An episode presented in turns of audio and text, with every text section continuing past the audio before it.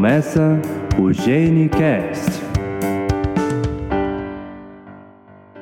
Olá, galera. Bem-vindos ao GeneCast. Meu nome é Thaisa, sou médica geneticista e estou falando de Goiás. A nossa ideia é que a cada podcast a gente tenha um host diferente e neste eu serei a host. Aqui é Rodrigo Foque, falando de São Paulo, geneticista. Aqui é o Alan, interno, falando aqui de São Paulo também. Oi, gente, eu sou a Rosa, Rosa Magali Moraes. Eu vou estar como convidada nesse podcast. Eu sou psiquiatra da infância e adolescência e eu trabalho no Hospital das Clínicas, no ambulatório de autismo. E como a doutora Rosa já deu entrada, hoje nós vamos falar sobre autismo e explicar um pouco sobre essa, essa condição né? E vamos conversar um pouquinho hoje com o geneticista, o Dr. Rodrigo, e a doutora Rosa, que farão a parte das especialidades.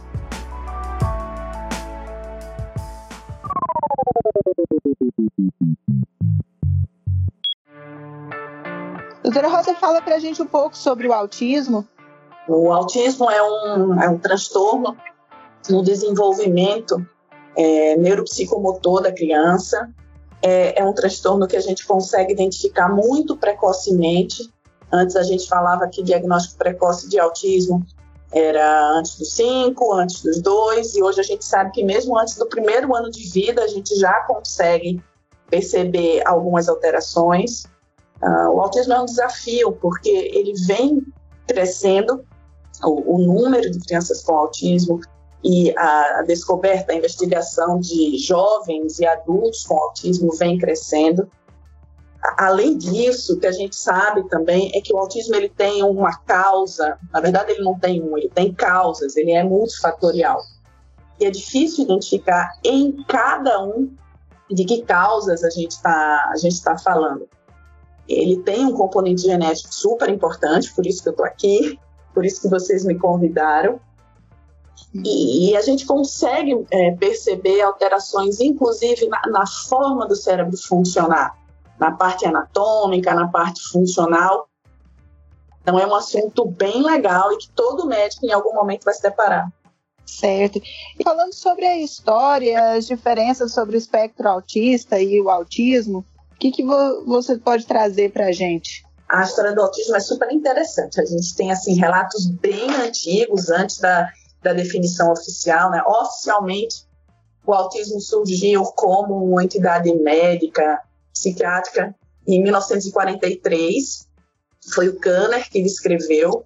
E logo depois, em 1944, um outro médico chamado Asperger, que morava, que era dentro do espaço muito próximo do Kanner, apesar do Kanner ter migrado para os Estados Unidos, mas é, eles eram contemporâneos, descreveu a, uma síndrome muito parecida, sem nunca ter se comunicado com o Kanner. Por isso que durante muito tempo houve uma certa confusão do que, é era autismo, do que, é que era síndrome de Asperger. Até no DSM-5, os dois se, se fundirem, até porque às vezes era muito difícil fazer essa distinção mesmo hoje, e passarem a fazer parte do transtorno do espectro autista, com a síndrome de Asperger sendo um autismo leve. Mas duas historinhas curiosas. A primeira é que diz uma lenda nórdica que os meninos mais bonitos, uh, as crianças mais bonitas, por volta dos dois anos, é, elas eram sequestradas por fadas que devolviam, esse, que devolviam esses meninos para os pais é, sem as outras vantagens que eles teriam. Então, eles eram bonitos, eles eram espertos, eles eram simpáticos, então as fadas devolviam uh, os meninos sem alma, que era o que era dito naquela época. E, e, é interessante o momento que eles colocavam isso, né? Por volta dos dois anos, que é exatamente o período onde existe um, um enfim, um apodo neuronal. E hoje é um período também onde a gente vê a maior parte dos autismos regressivos. E mesmo na Idade Média, entre os franciscanos, existia um, irmão Francisco, que pela descrição, a, hoje, claro, retrospectivamente, a gente pode perceber que todo o estranhamento que ele causava na comunidade estava é, muito ligado aos sintomas de autismo, autismo mais leve, Mas são dois exemplos claros. A primeira historinha para explicar um autismo grave e a segunda historinha para explicar um autismo mais leve.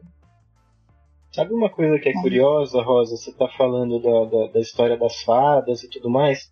Bom, é, você também deve saber disso, porque você, nem eu também gosto um pouco dessas coisas mais, mais nerds. Mas existe uma, um jogo de RPG que chama Changeling. Né? Uhum. Que ele é exatamente baseado nesse conceito da, da, dessas lendas de que as pessoas elas eram elas são recolocadas no, no, no, no em outro lugar, né? Onde elas têm uma missão é, para ser realizada e para ninguém suspeitar, elas são substituídas por outros, por, uma pessoa exatamente igual, né?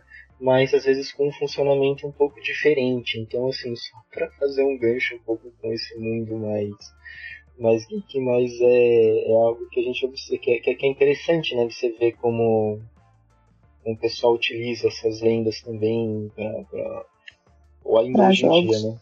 né? Pois é, uh, pensando assim, historicamente, na verdade, assim como qualquer outra doença, qualquer outro transtorno, é, você tem indivíduos com autismo né, desde sempre na, na, história da humanidade. Né? Uh, os registros de indivíduos com transtorno de, de, comportamento, existem algumas histórias bem interessantes que datam até de, de, de 1790, é, que se tornaram livros a respeito de indivíduo, de, de, em específico de um indivíduo, uma história chamada Garoto Selvagem de é, Avião. É, Avião. Que uh, a Rosa até pode me corrigir, porque foi ela que me ensinou isso, inclusive. mas que foi um menino que foi encontrado uh, numa floresta, né, perto dessa cidade, e que uh, ele não tinha um, o contato social adequado, tinha um pouco de agressividade, e ao longo de toda a vida de, de, desse menino, eles nunca conseguiram fazer de fato um contato adequado com ele. Né? E se a gente observar hoje, com todo o nosso conhecimento, é, é uma história de um indivíduo que tem transtorno de espectro autista. Né? Uh, pelo todo o relato da, da, da, época, é um indicativo bem grande. Né?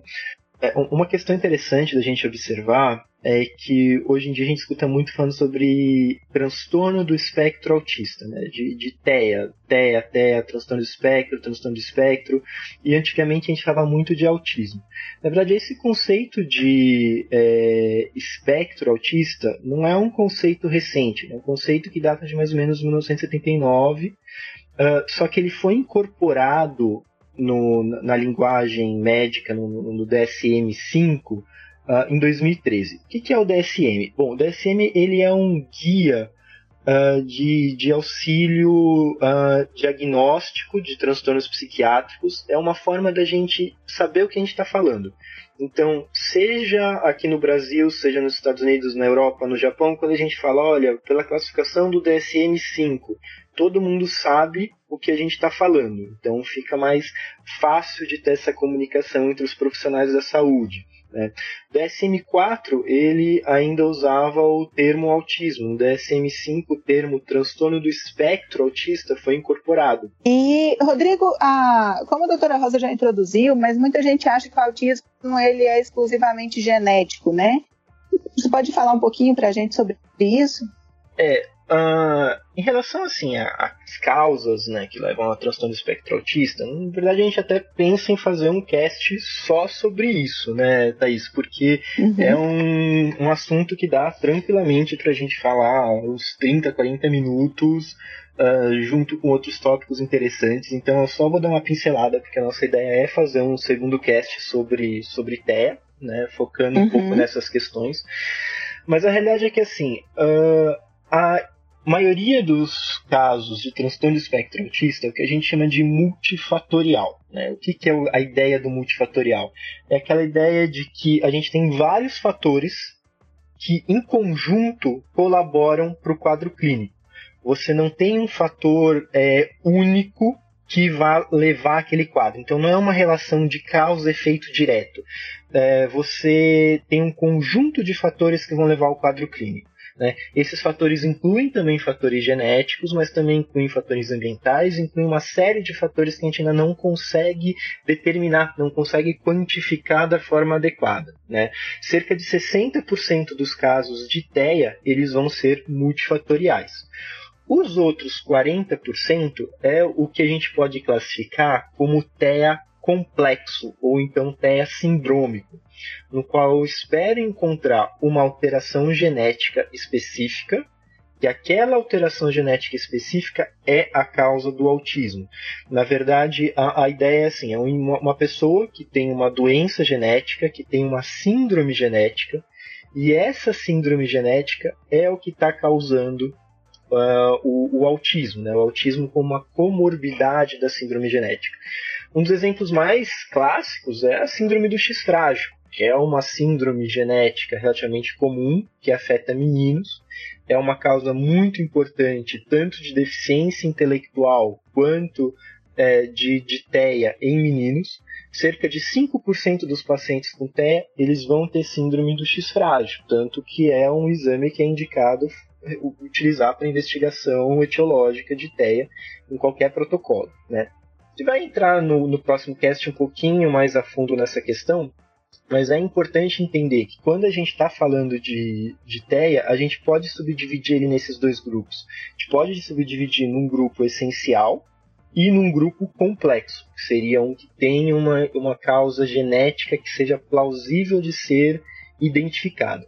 Fazer essa diferenciação é muito importante, tanto porque os dois grupos eles vão diferenciar um pouco em relação à questão clínica, né, as características clínicas, as comorbidades que os subgrupos apresentam, né, é, e principalmente porque quando a gente pensa numa causa genética que a gente pode identificar, isso vai mudar para a gente o aconselhamento genético, então o risco da, na família de ter um novo caso, isso vai mudar para a gente a forma de acompanhar aquele paciente, porque eu não vou só acompanhar ele do ponto de vista do TEA, mas eu também preciso acompanhar ele do ponto de vista das outras características que podem estar associadas à síndrome genética. Certo.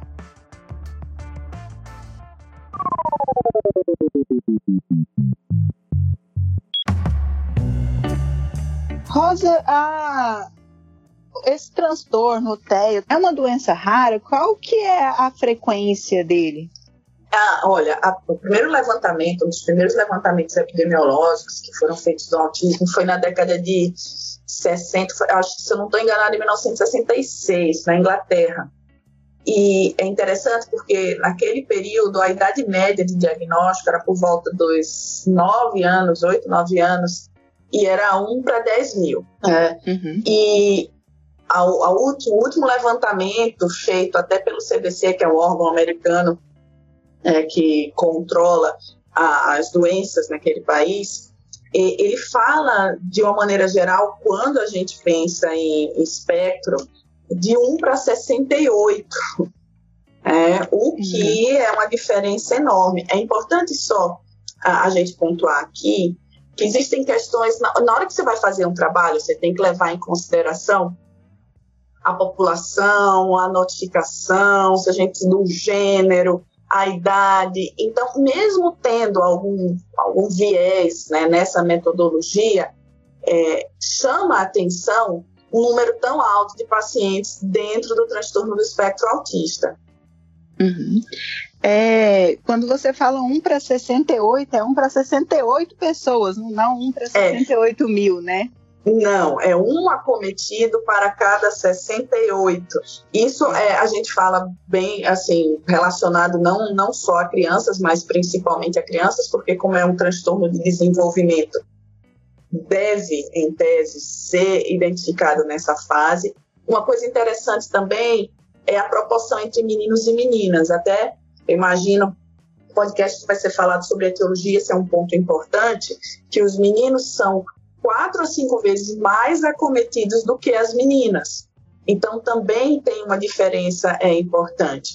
Você fala que tem um para 42, um caso a cada 42 meninos, é, e um uhum. caso a cada 180 meninas. Então, são, são dados bem diferentes do que a gente viu lá atrás. É, é interessante, né, Rosa? Uh, a gente pensar o porquê até dessa, dessa mudança epidemiológica. É, claro que não em relação a, por exemplo, quando começou a ser descrito para agora, porque é, é, realmente a questão de, de, de conhecer o diagnóstico, mas mesmo nos últimos, nos últimos anos a gente vê um aparentemente um aumento de incidência, né? E a relação que as pessoas tentam fazer com várias questões distintas e eu não sei se você tem alguma informação nova a respeito disso, mas a última coisa que eu tinha lido era que muito se dava mesmo por conta da mudança dos critérios diagnósticos né, para o transtorno do espectro autista. E aí, com o, o aumento da, do conhecimento dos médicos em relação à alteia e a, a melhor facilidade, né, facilidade de fazer esse diagnóstico, começou a aumentar essa, essa incidência. Não sei se você tem alguma outra coisa mais recente a respeito disso. Não, não, não existe uma unanimidade, um, um consenso em relação ao porquê desse aumento. A, a, princípio, a ideia é até por questões realmente na metodologia. Você, às vezes, usa é, parâmetros diferentes para o diagnóstico, idades diferentes, gênero diferente, se são pacientes que têm comorbidade ou não, por quanto tempo eles foram seguidos, porque em crianças muito pequenas é, é difícil a gente é, definir que é autismo. É, a gente define muitas vezes que há um atraso do desenvolvimento. E quando eu falo muito pequenas, é estou me referindo a crianças abaixo de dois anos. Os sintomas, normalmente, em torno de 60% a 70% deles, eles se consolidam por volta dos três anos de idade. Mas existem outros pontos também. É, os critérios diagnósticos de uma maneira específica, que foi o que você disse, que inclusive foi uma grande discussão entre o DSM-4 e o DSM-5. O DSM-4 ele era mais abrangente. O DSM-5 ele passou a ser é, bem mais específico. Inclusive, se espera a médio prazo uma avaliação do impacto disso na prevalência. Um outro ponto importante que se discute muito, mas também não, não há um consenso, é em relação a causas ambientais. É, como causas ambientais, como, por exemplo, a, a poluição, a gente tem cada vez mais é, crianças de baixo peso ou crianças prematuros extremos, é, ou mesmo, enfim, alguns adventos em relação à, à, reprodução assistida, o quanto que isso tem um impacto na prevalência do autismo. Certo. É, e o diagnóstico de uma criança com o transtorno do espectro autista, com o TEA, ele impacta muito sobre todas as, as pessoas da família, né? Acaba que essa criança ela vai precisar de alguns cuidados, de a, a, alguns especialistas. Como que é isso, é, doutora Rosa? É, eu acho que o que é interessante a, a gente pensar, Thais, é que esse impacto, é claro, o impacto maior é no núcleo familiar mas esse impacto é generalizado. Né? O diagnóstico de autismo, você tem um impacto é, na saúde. Então, por exemplo, esse podcast veio disso. A gente está tentando transformar é, esse conhecimento dentro dos profissionais da área de saúde. A, a gente tem um, um, impacto na questão da educação. É, então, as pessoas da educação cada vez mais passam a, a ter intimidade com as questões é, da área de saúde mental. E, e é necessário uma outra formação, é uma formação uhum. complementar, você tem um impacto econômico enorme. É, a gente sabe que ter um filho com autismo às vezes implica em gastos até oito vezes mais do que você vê na população de crianças normotípicas. É, você tem um, um impacto claro para a família, então o núcleo familiar precisa ter uma rede de suporte, precisa ter uh, uma rede social importante. É, você tem ideia, uh, 70% das mães que têm filhos com transtorno do espectro autista não conseguem trabalhar ou têm a carga horária diminuída. Eu falo mães porque é, um, é senso comum, mas isso também acontece com os pais. O trabalho foi feito com mães. E o que é interessante você imaginar que você tem oito vezes mais gasto, é, e entre os dois que dividiriam esses gastos, 70% de um deles não trabalha. Então, você tem um impacto muito grande. E para a própria criança, obviamente. Então, o autismo é algo que impacta em várias áreas da sociedade. Certo, e inclusive na escola também, né, Rodrigo? É, pois é, sem dúvida nenhuma. Uh, a escola ela está preparada para receber e para atuar de forma adequada com uma criança que tenha seja portadora, né, que tenha TEA, é extremamente importante, né? Uh, e hoje em dia a gente sabe que a inclusão é fundamental e esse trabalho de inclusão ele tem que ser feito e os profissionais eles têm que se aprimorar e se preparar para receber esses indivíduos. Se a gente fala de um a cada é, 68, né? Uhum. É, a gente está falando de, de, uma frequência extremamente alta na população. Então, sem dúvida nenhuma, é fundamental as escolas elas se prepararem e é, poderem não só se prepararem para poderem preparar melhor a criança que tem a TEA, como também para poder preparar melhor as crianças que são do convívio dessa que tem a TEA. Porque isso também é igualmente importante, né? Para esses indivíduos, é, eles também saberem como lidar melhor com o colega, né, com o amiguinho de, de, de turma, e para posteriormente, no, no, no, desenvolvimento, no crescimento deles, eles também poderem ser pessoas, ser humanos melhores, né, por, exatamente por terem esse convívio, por terem esse contato. Uma coisa que é interessante falar, é, dentro da questão da educação ainda, como a gente, tá, a gente se refere a um espectro, então você tem da, desde aqueles meninos bem mais comprometidos, é que tem inclusive um comprometimento motor, um comprometimento cognitivo, até os, o outro extremo de meninos que podem ter altas habilidades, é, mas ter altas habilidades, muitas vezes com comprometimento na interação social, nem sempre significa desfrutar dessas altas habilidades. E os professores têm que estar, ou pelo menos deveriam é, estar preparados para lidar com os dois extremos. Então, esse é mais um desafio da questão do autismo.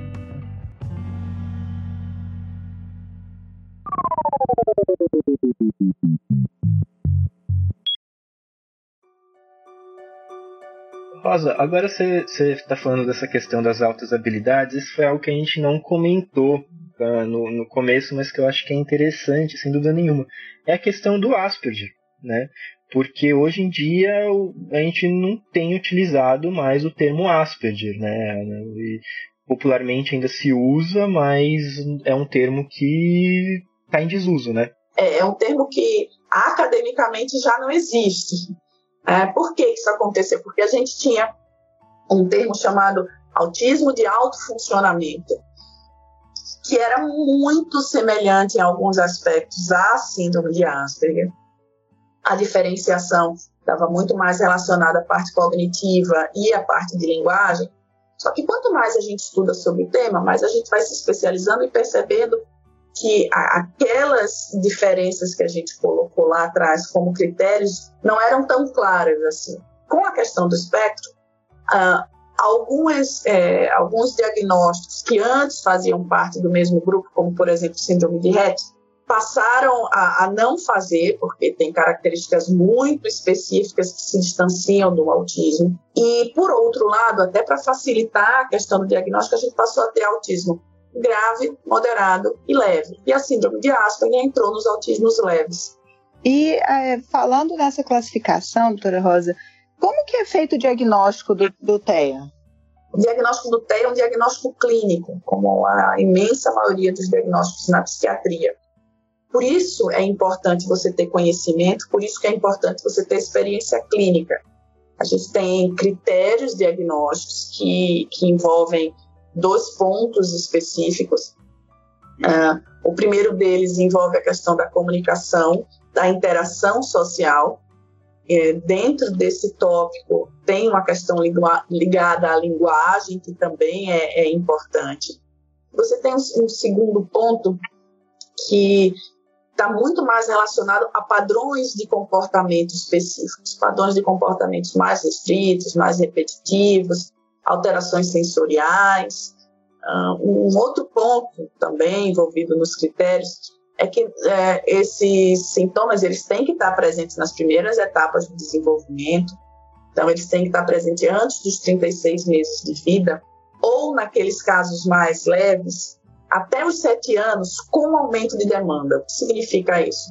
por exemplo, a gente estava falando dos meninos com síndrome de Asperger autismo leve, que não, não são sinônimos, né, mas só para deixar claro, é, um, um, outro fato importante também que eu acho que vale a pena a gente ressaltar. Eu falei de altas habilidades, logo a gente trouxe o assunto síndrome de Asperger e autismo leve. É importante deixar claro que autismo leve e síndrome de Asperger, diferente do que os filmes hollywoodianos pregam, é, não, isso não é sinônimo de altas habilidades. Você tem ilhas específicas de interesse, que é uma determinada coisa, meninos que se interessam por paradas do metrô, por astronomia, por dinossauros e sabem muito daquilo, inclusive porque isso sim, eles têm uma característica de memória importante.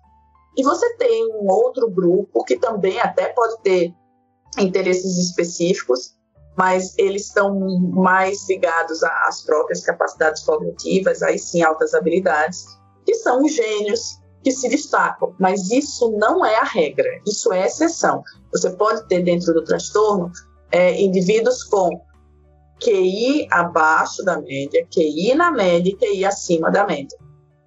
Voltando um pouco para o que a gente estava falando antes, é, com o aumento da demanda social que acontece, os grupos sociais que vão se formando no desenvolvimento da criança aí depois dos seis anos, principalmente no ensino fundamental, nos casos que são mais leves, isso fica mais nítido. Por isso que os critérios são abaixo de 36 meses ou naqueles mais leves com aumento de demanda até os sete anos. É, isso tem que causar um prejuízo, essa é a, a diferença de qualquer também transtorno psiquiátrico, porque, né, como diria Caetano, de perto ninguém é normal, todos nós temos sintomas psiquiátricos. Mas o que, o que importa é a intensidade desses sintomas, a frequência desses sintomas e o impacto que isso causa na vida, e também que isso não seja explicado por qualquer outra causa. Então, a criança teve um traumatismo craniano, a criança teve uma infecção primária, já numa fase mais tardia do desenvolvimento, que trouxe esses sintomas. Nesse caso, eu não posso falar de autismo.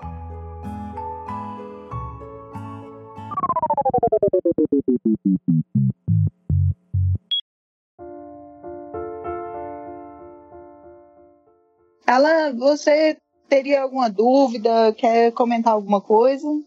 Tenho sim. É, eu, como interno, tenho muita dificuldade. Eu acredito que não só eu, mas a maioria dos internos, ou até dos médicos mesmo, é, nós temos muita dificuldade de como abordar um paciente uh, do espectro autista. Porque, assim, é, já que eles têm uma dificuldade assim, de ter contato com pessoas que estão fora né, uh, uh, do convívio dele, como é que nós podemos abordar esses pacientes? Olha, Alan, uma coisa interessante, né? É como a gente entende o conceito de ambiente adaptado. Se eu falo de uma, uma deficiência física, as pessoas rapidamente falam: não, esse ambiente é adaptado. Tem rampa, tem elevador. Se eu falo em relação à deficiência visual, alguém vai me dizer: ah, tem as marcações no chão, tem o braille. Mas quando a gente fala de um transtorno psiquiátrico, raramente as pessoas se remetem às adaptações uh, os meninos, os indivíduos com autismo, eles também precisam de adaptações. Primeiro, se você está num PS, né, numa emergência, e chega uma criança com, com autismo, um adulto com autismo, primeira coisa é você perceber se ele é verbal ou não. Perceber se ele é verbal não é descobrir se ele fala ou se ele não fala. É descobrir se ele se comunica ou não se comunica. É, se ele faz um, uma, uma formação de diálogo, onde tanto a linguagem receptiva, quer dizer, o que ele entende, quanto a linguagem expressiva, e a forma como ele se coloca, se isso está preservado. Uh, Se sim, mais fácil, você pode se referir a ele. Se não, imediatamente você se remete ao cuidador e tenta entender, porque ninguém melhor do que os cuidadores para dar essas informações para a gente, isso é um outro dado importante. Muitas vezes há um atraso de até quatro anos entre a percepção dos pais dos sintomas e o diagnóstico médico. Eles passam por vários especialistas e no início, muitas vezes, eles são desacreditados.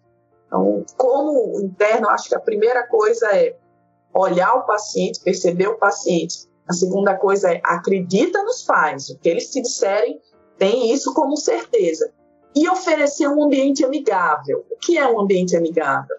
Dentro do possível, procura uma sala com pouquíssimo estímulo.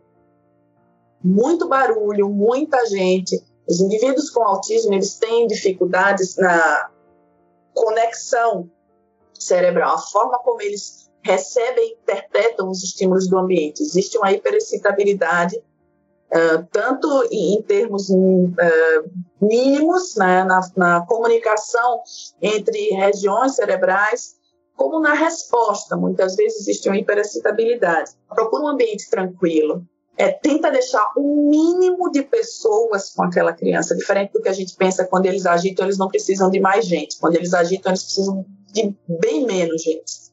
Uhum. Usa, que é uma coisa que a gente não tem, infelizmente, dicas visuais. Eles são extremamente visuais, mesmo aqueles que falam. Então, muitas vezes as mães têm uma forma de comunicação alternativa, uma pasta chamada PECS, PECS, então, a primeira coisa é perguntar para ela se ele não é, se ele não se comunica. Ele usa o PEX, porque dentro disso ele vai entender o que você está falando. Uma outra forma é que a gente chama de histórias sociais. Então, você desenha e vai dando para ele dicas visuais do que está acontecendo. Previsibilidade. Eles precisam saber o que vai acontecer depois, mesmo aqueles que se comunicam. Se você fala, olha, daqui a pouco, você não está dizendo nada. Né? Se você fala, olha, o médico não, olha, vai vir um médico assim, né, com nome tal, usa timer, cronômetro, põe o um celularzinho lá para ele ver quanto tempo demora. Então, com previsibilidade, eles também funcionam muito bem. São, são questões mínimas de adaptação que a gente nunca lembra para os pacientes que são pacientes psiquiátricos. Uhum, certo. E uh, quanto ao tratamento, é, obviamente não existe uma cura né, é, para transtorno do espectro autista.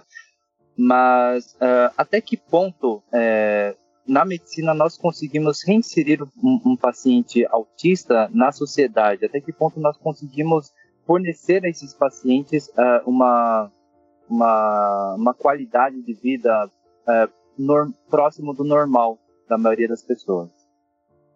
Acho que o primeiro ponto é assim, o que, que a gente cura na medicina, né?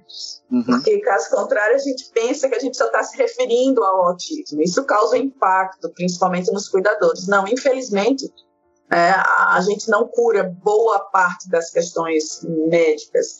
Daí, inclusive, porque a gente chama transtorno, a gente não chama doença. É, uhum. E existem várias formas de você reinserir ou de você poder ajudar esses indivíduos. Antes, é importante a gente quebrar alguns paradigmas. Ser feliz, estar inserido, estar bem, não é ser como nós. Eles têm uma forma específica de pensar, eles podem ficar super felizes se eles tiverem meio amigo, né? mas uhum. o que importa é a forma como eles se sentem. Talvez para mim Felicidade é eu estar numa festa com um monte de gente ao meu redor. Talvez isso para ele seja o caos. É. Uhum. Talvez para mim seja trabalhar, minha felicidade é trabalhar com gente e falar. Para eles, talvez seja trabalhar na frente do computador. Isso não é regra, é, mas são coisas a gente, que a gente precisa considerar. Um outro ponto é que não existe medicamento específico para autismo. A gente tem também pelo FDA, que é o órgão americano que controla essas questões ligadas a tratamento medicamentoso, farmacológico, enfim, uhum. dois medicamentos, duas substâncias que são liberadas para uso sintomático. Então a gente escolhe qual é o sintoma principal que a gente precisa intervir e baseado nisso a gente utiliza esses medicamentos. Mas uh, por outro lado, a incidência de comorbidades de doenças associadas no autismo, a prevalência de doenças associadas ao autismo é muito alta. Uhum. Então, a gente tenta tratar essas comorbidades, porque para essas sim, existem medicamentos específicos. Então, ansiedade, transtorno obsessivo compulsivo, transtorno de desatenção e hiperatividade. Tratando essas comorbidades, que muitas vezes também passam despercebidas, porque a gente fica tão focado na questão do autismo, a qualidade de vida dessas crianças melhora né, dessas crianças, desses adultos, porque mais do que nunca a gente tem que falar. Ah, esses indivíduos estão crescendo, eles estão envelhecendo, isso é um, um outro desafio. Né, como fazer essa adaptação? E, e o, o, a forma de intervenção principal é a intervenção multiprofissional, principalmente aquela baseada uh, em análise funcional do comportamento, a, a teoria comportamental. É, eu não posso dizer que muitas das outras intervenções propostas não funcionam, Mas essa eu posso te afirmar que funciona. É a medicina baseada em evidência. Então é isso que eu tenho que indicar. É uhum. psicólogo, terapeuta ocupacional, fono, né, fonoaudiólogo que trabalha com linguagem alternativa e aumentativa, muitas vezes psicopedagogo. A equipe é, é, é grande, é, é múltipla. Isso é um outro ponto importante. Quem quiser, quem tem vontade de trabalhar com autismo, tem que estar disposto a trabalhar com a equipe multidisciplinar, tem que ter intimidade com a escola, tem que, que ter esse vínculo com os pais, senão a intervenção fica impossível. Certo. E uh, no caso, a senhora tinha me falado que uh, as famílias, né, com criança com autismo, né, eles têm em média assim oito vezes mais, mais é, gastos é, com essa criança. Existe algum é, programa do governo ou, ou algum auxílio é, nessa parte financeira? Porque assim, é, pacientes, a senhora até também tinha falado que a, a expectativa de vida desses pacientes também está aumentando. Então, uhum. no momento que os pais não estiverem mais ou não tiverem mais condições de trabalhar ou até é, chegarem a falecer, é, como é que é feita a abordagem, como é que é feito esse cuidado com esses pacientes? Essa é a pergunta de um milhão de libras. Ah, não é nem um milhão de dólares, é um milhão de libras. Porque hoje é, é o maior desafio, como você acabou de dizer. Um, se a gente pensar nos pacientes mais leves, eles conseguem ter uma independência, né, com, com adaptações, com suporte, mas eles conseguem ter uma independência. Se a gente está falando dos meninos moderados e principalmente dos graves, eles vão precisar de suporte, suporte especializado, intensivo, para o resto da vida. E uhum. não, a resposta para você é não. Não existe um programa é, específico voltado para transtorno do espectro autista uh, estatal, né, público. O que a uhum. gente também sabe, até por conta de uma organização dos pais, existem associações de pais de indivíduos com transtorno do espectro autista muito fortes. Existe uma uhum. lei uh, também, foi promulgada uh, há uns três anos atrás, mais ou menos, é, e baseado nessa lei, os, os pais e, e, os próprios indivíduos estão batalhando pelos seus direitos, mas uh, existem alguns pontos isolados do que a gente chama de residência terapêutica, é, que é um local onde esse, esses indivíduos podem ser referidos, podem morar com esse suporte, mas são pouquíssimos locais. Uh, eles até são públicos, existe um, um, convênio entre essas instituições e o, o Estado, uhum. mas a regulamentação disso ainda é muito nebulosa. E se a gente pensa ainda nos pequenos e, e nos adolescentes, até como uma forma de prevenção para problemas futuros, a gente também não tem programas específicos. Aos poucos isso vem sendo montado, mas a demanda ainda é muito maior do que do que é o que é oferecido, e a especialização desses profissionais ainda está aquém do que a gente esperaria. Quando a gente pensa em impacto, quando a gente pensa em prognóstico, o principal fator a ser considerado é o suporte social. Nos locais onde esses indivíduos adultos se sentem acolhidos, onde essas comunidades proporcionam possibilidades de, de trabalho, de educação, de vida afetiva, né, da possibilidade de construir famílias, o prognóstico é muito, muito melhor. É interessante, né, Rosa? Eu acho que assim, uh, não só em relação a, a políticas para uh, para suporte para essas crianças ao longo da vida, é claro, isso é fundamental, mas mesmo políticas de uh, acompanhamento de, de, de tratamento para esses pacientes agora, né? Você falou de, de duas coisas super importantes, né? Você, você, comentou a respeito do PEX, né?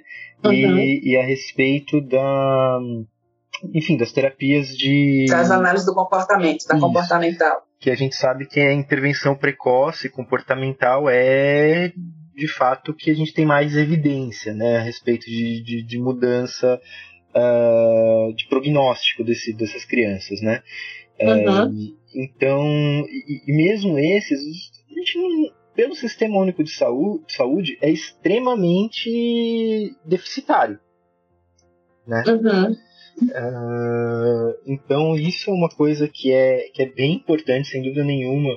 A gente pode considerar que é algo que a, longo prazo, se se manter da forma que está, é um, algo que pode ser um problema de saúde público, né? Isso se a gente já não pode falar que já não é. Né? O que eu acho que segura muito essa situação é realmente o, o, os familiares, os pais que se unem e, e se unem de forma bra brava nessas associações, é, dando um suporte para pra, as crianças e para novos pais, para novos familiares que fazem é, esse, esse diagnóstico, que é bem interessante, né? Eu escuto muito, eu mesmo, né, caio nesse, nessa pegadinha de falar crianças, crianças, crianças. Existem dois subgrupos onde também a prevalência tem aumentado muito. Entre mulheres, principalmente as adolescentes e adultas, porque existe uma diferença uh, na apresentação de sintomas entre o sexo feminino e o sexo masculino. E a gente tem que ficar cada vez mais atenta da, da forma como esses critérios diagnósticos são aplicados para os gêneros. E também em adultos, principalmente nos adultos mais leves, que tiveram vários diagnósticos ao longo da vida porque é, é fácil, é, é comum você ter comorbidades, né, outros sintomas, outros, outros transtornos psiquiátricos associados a, ao transtorno do espectro autista, e que só na vida adulta, muitas vezes eles se percebem, ou a esposa percebe, ou o filho percebe, e eles procuram assistência para o diagnóstico.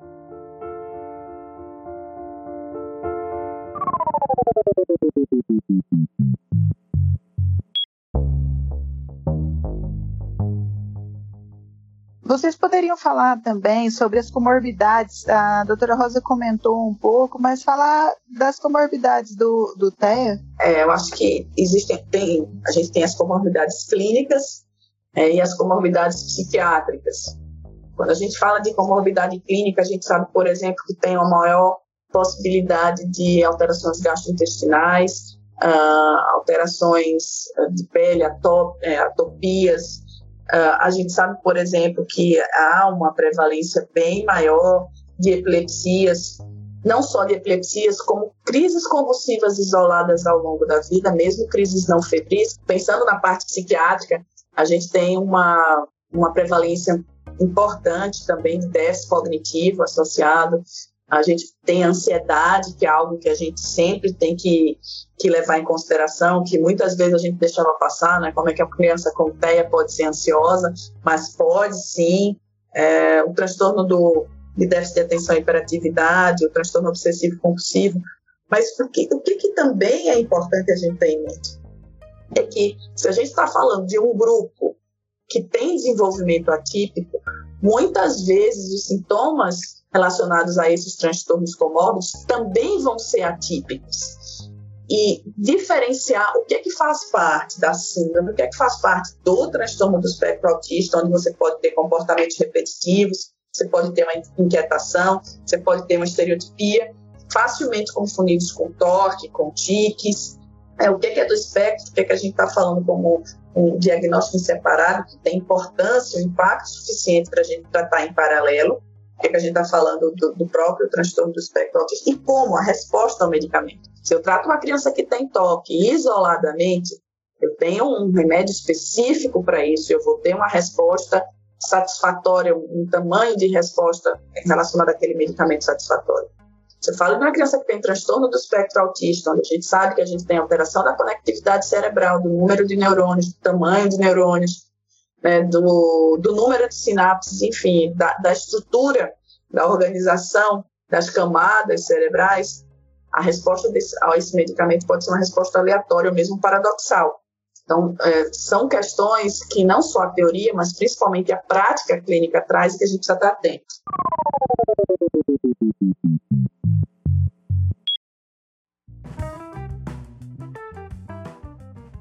A gente poderia ficar um dia inteiro aqui falando sobre o transtorno do espectro autista, né, do TEA. É um assunto extremamente frequente na vida de todo mundo. É, vamos ter outros podcasts a respeito.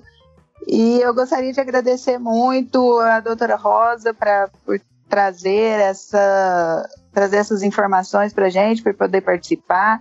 Agradecer ao Rodrigo por estar tá trazendo um pouco da genética no e ao Alan para colocar aquilo que a gente vê muito na, na prática do estudante de medicina, né? É, queria agradecer, deixar um espaço para vocês também. Muito obrigada, gente. Ah, eu queria agradecer o convite e dizer que, que foi um prazer essa conversa. Eu espero que realmente eu tenha ajudado, dado uma luz sobre esse assunto, que as pessoas aproveitem, que lembrem quando você vir um indivíduo que você desconfia ou tem certeza que tem autismo, de como se colocar. É, eu quero agradecer também a Rosa por, por pela disponibilidade de, de estar aqui conversando com a gente. A Rosa uh, é minha amiga pessoal, uma pessoa que eu tenho um carinho e uma admiração enorme. Uh, e, e, assim, estar tá aqui podendo falar um pouco de, de TEA com a gente, sem dúvida nenhuma, é, é uma honra enorme para a gente. É, e sem dúvida, a nossa ideia é exatamente trazer um pouco dessas questões é, para a população geral, para demonstrar um, um, pouco a realidade e esclarecer um pouco algumas dúvidas, algumas névoas que às vezes podem, podem confundir as pessoas. E nos próximos casts a gente ainda pretende fazer pelo menos mais um cast sobre TEA, falando um pouco melhor sobre essa questão genética, sobre a parte etiológica e trazendo lendas e mitos a respeito de transtorno do espectro autista, né? Tudo aquilo que. Como bom nerd que nós somos, né, Rodrigo? Não, e, e, e, e, duas, não, duas coisas que eu acho que são muito importantes, Rosa. Primeiro que assim, a gente precisa é, trazer aquelas coisas que a gente escuta e que a gente sabe que elas não têm evidência, ou, ou pelo contrário, que elas são é, já, já, já foram descartadas, como por exemplo a associação de TEA com vacina, a questão do ácido fólico, que são questões recorrentes para a gente, é, que os pacientes muitas vezes trazem, as famílias muitas vezes trazem, e a gente esclarece isso em consulta, sem dúvida nenhuma. Mas são coisas que eu acho que são extremamente importantes da gente trazer uma divulgação clara e, e o, que rea, o que é real e o que não é. Uhum. Né? É, em relação assim ao mundo mais mais geek, né? Eu, é, eu queria deixar um, um, um, lembrete de uma série da Netflix que é o Atípico. Uhum. Eu não sei se você já chegou, você assistiu o Atípico. Já. E uh, eu gostei eu gostei muito da série, principalmente pela montagem principalmente pelo aspecto familiar que, que, que envolve na, na, a série, né? A, a, forma da interação familiar, a forma do, da relação da irmã com ele, são coisas que a gente pega os artigos que a gente lê, que a gente escuta as famílias falando e que eu acho que foram extremamente bem representadas né, nessa uhum, série da Netflix. Uhum. Eu acho tem, que tem várias séries, né? Várias séries falando sobre e vários filmes, desde aqueles mais caricaturais. Você tem um Marco, que é o Rayman, né? Que, que... Uhum. Mas você tem outros bem, bem mais reais. Eu acho que a gente deve fazer sim um podcast sobre esses mitos e verdades. Na hora que o Rodrigo falou, eu estava escrevendo sobre esse tema, falar, não, a gente precisa escrever porque é uma dúvida que vem, que está sempre presente nos consultórios. É, eu acho que os pacientes vêm muito com esses questionamentos, é, vêm se tendo muito medo de vacina, né, por conta disso, e a gente tenta esclarecer, mas eu acho que essa divulgação tem que ser mais abrangente mesmo. É interessante, Thais, porque essa semana saiu um, enfim, um estudo mostrando que entre os países que discutem a questão da vacina, se a vacina causa ou não autismo, por incrível que uhum. pareça, o Brasil é um dos que menos discute isso, onde os pais mais aceitam as questões, eh, mais aceitam o uso da vacina. Por outro lado, agora a gente está tendo um desafio na região norte de tentar controlar um surto de sarampo é, tentar controlar o retorno do sarampo ao Brasil. E eu me preocupo porque quando você não vacina uma criança, você não está só não vacinando aquela criança. Você está assumindo o risco com o teu filho e você está assumindo o risco com todas as outras crianças e adultos e mulheres grávidas com quem ele convive. É, então, realmente, é, é uma decisão que diferente do que muitas pessoas me dizem, não é de fórum íntimo em particular. A gente está falando de uma questão de saúde pública. Sim, é, eu acho que isso vale muito a gente discutir E a gente tem que colocar isso para a população, porque eles acham que que não, né? Que é uma questão, igual você falou, que é uma questão particular mesmo, né? Muito obrigada, Alan. Eu queria agradecer a, a esclarecimento da doutora Rosa, né? Que eu acho que foi bem interessante. É, vai ajudar bastante a, tanto a mim quanto aos ouvintes, estudantes ouvintes, né? E eu queria agradecer a vocês por essa oportunidade de participar desse podcast de hoje. A gente agradece a participação de todos, então, e ficamos esperando vocês para o próximo. Até mais. Um abraço, até mais. Tchau, gente. Tchau, tchau.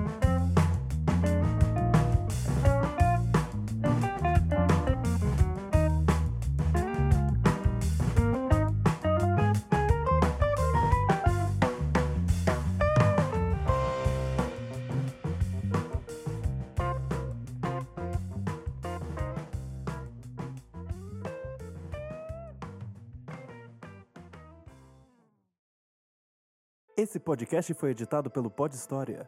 podhistoria.com.